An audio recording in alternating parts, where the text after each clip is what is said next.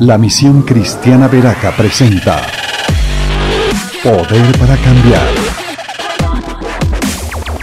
Los pastores Henry Castillo y Mabel Silva oran al Señor para que la palabra de Dios establezca el fascinante y poderoso reino de los cielos, impactando tu destino y toda nuestra sociedad, convirtiéndonos en héroes que transforman hasta lo último de la tierra. Bienvenidos. El Salmo 39 dice, verso 1, dijiste a mí mismo, mientras ande ante gente malvada, vigilaré mi conducta, me abstendré de pecar con la lengua, me pondré una mordaza en la boca. Así guardé silencio, me mantuve callado, ni aun lo bueno salía de mi boca, pero en mi angustia iba en aumento. El corazón me ardía en el pecho. Al meditar en esto, el fuego me inflamó y tuve que decir, hazme saber, Señor, el límite de mis días y el tiempo que me queda por vivir. Uy, qué oración tan interesante. Yo aquí aprendí a orar de ese modo porque a veces hacemos planes que son necios a orar, Señor, ¿cuánto tiempo me queda? Hazme saber lo efímero que soy. Verso 5. Muy breve es la vida que me has dado. Ante ti mis años son nada. Un soplo nada más es el mortal. Un suspiro que se pierde entre las sombras, ilusorias las riquezas que amontona, pues no sabe quién se quedará con ellas. Y ahora, Señor, ¿qué esperanza me queda? Mi esperanza ha puesto en ti. Líbrame de todas mis transgresiones, que los necios no se burlen de mí. He guardado silencio, no he abierto mi boca, pues tú eres quien actúa. ¿Quién es el que actúa? Dios es el que actúa. Verso 10. Ya no me castigues, que los golpes de tu mano me aniquilan. Tú reprendes a los mortales, los castigas por su iniquidad. Como polilla acabas con sus placeres. Un solo soplo, nada más es el mortal. Señor, tú escuchas mi oración. Mira cómo termina, verso 12. Señor, tú escuchas mi oración, atiende mi clamor, no cierras tus oídos a mi llanto. Ante ti soy un extraño, un peregrino como todos mis antepasados. No me mires con enojo y volveré a alegrarme antes que muera y deje de existir. He puesto por título a este salmo, Mejor llanto que polilla. Mejor llanto que polilla. ¿Por qué? Porque el versículo 11 de este salmo dice, tú reprende a los mortales, los castiga por su iniquidad, como polilla acabas con sus placeres. La palabra polilla es la palabra en hebreo ash. Y además de polilla significa deteriorar, gastar y consumir. Uy. Hay algunas personas su destino, dice la Biblia, es que lo que tienen se les va a consumir. Lo que tiene va a ser desgastado. Lo que tiene se les va a deteriorar. Ay, pero Dios me lo regaló. Sí, pero cuando uno se aleja de Dios es como cuando le regalan una flor. Qué bello que nos regalen una planta que da flor hermosas, como las begonias, como las margaritas, hermosas flores. Pero si nosotros nos alejamos del sol, le suprimimos el sol a esa planta, ¿qué le va a suceder a esa flor? Pues esa flor se va a marchitar, esa flor no va a sobrevivir. Así el Señor es nuestro sol de justicia. Cualquier bendición que Él nos haya dado, sin Dios, sin su bendición, sin su presencia, esa bendición no te va a aprovechar, se va a dañar. La familia o lo que tengas se va a estropear. Concretamente menciona tres clases de personas. La primera está en el versículo 1. Dice, me dije a mí mismo mientras esté ante gente malvada, vigilaré mi conducta. Gente que malvada. Es la primera descripción. Luego hay otra descripción en el versículo 8. Líbrame de todas mis transgresiones, que los necios no se burlen de mí. Segunda característica de personas. Primero dice malvadas en el verso 1. Ahora el verso 8 dice los necios. Y en el verso 11 dice, castigas a los mortales por su iniquidad, a los impíos a los inicuos, a los que les encanta, les fascina y no se arrepienten. El chisme o la murmuración o la inmoralidad sexual o la violencia, nada que se arrepiente.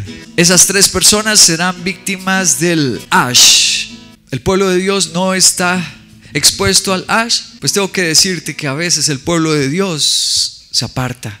El pueblo de Dios hace lo malo, elige el mal camino. Va a la casa de Dios, canta alabanzas, tiene la Biblia en su boca, pero al mismo tiempo tiene ídolos. Oseas capítulo 5, verso 12, 13 dice, pues seré para Efraín como ash. Se usa la palabra ash. Seré como polilla, como carcoma para el pueblo de Judá. ¿Y Judá luego no son los adoradores, los del grupo de alabanza?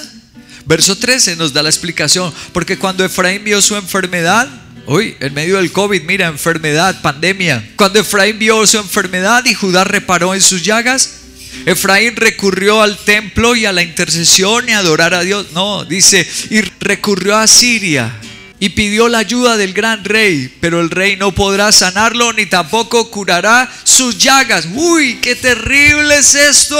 Sabes, siendo pueblo de Dios, siendo de Judá, siendo de la alabanza de los que tocan, de los que cantan, Dios nos libre, tenga misericordia. Pero a quién acudieron en el tiempo de la enfermedad, en el tiempo de la pandemia, en el tiempo de la dificultad, ¿a quién fue que acudieron? Dice que acudieron a Siria, una potencia. Uy, no, yo mejor confío en eso, en la potencia mundial, en el gran rey, en el que tiene los recursos, el que tiene el dinero. Y el Señor le sentenció el ash. Se deterioraría su salud, se consumiría su cuerpo, no sanaría, se gastaría ash. ¿Por qué razón? Por tener ídolos, por no confiar en nuestro Señor. Pero en cambio, el escritor de este salmo, que fue el rey David, termina diciendo en el versículo 13, del Salmo, no me mires con enojo y volveré a alegrarme antes que me muera. ¡Uh! ¿Qué le esperaba al siervo de Dios? La alegría. ¿En qué terminó el siervo del Señor? El hijo, el adorador. ¿En qué terminó el fiel? El que le servía con placer en alegría. Unos en ash y los otros en alegría. ¿Y cuál fue la diferencia? Bueno, ya vimos los malvados en los versículos 1, 8 y 11. Los que practican el mal, los que son necios y necios y no se arrepienten. Y por el contrario se burlaban de David, el que peleaba las batallas de Dios. Gente mala de su propio pueblo, de los mismos que lo rodeaban, se le burlaban necios, petulantes, orgullosos que no tiemblan ante la palabra de Dios. Pero ¿cuál fue el camino que escogió David? El versículo 12. Una de las formas que a veces tenemos que alabar a Dios está en el verso 12. Tres palabras. Dice, Señor, escucha a mí. Oración, primera palabra. Luego, atiende a mí. Clamor. Después de la oración, él cantó orando, pero luego cantó clamando y finalmente dice, no cierres tus oídos a mí, llanto. Empezó a cantar con lágrimas. Por eso el título del salmo le he puesto mejor llanto que polilla. Hay gente que le parece ridículo, no puede quebrantarse ante el Señor y llorarle. Mira cómo empezó cantando como una oración, luego como un clamor y después con lágrimas estalló en un lloro. La alabanza con lágrimas, la alabanza con clamor. Nos está enseñando el Salmo 39. Produjo el efecto poderoso. ¿Sabes dónde más se usa la palabra ash? La usa el profeta Isaías en su capítulo 51, versos 7 y 8.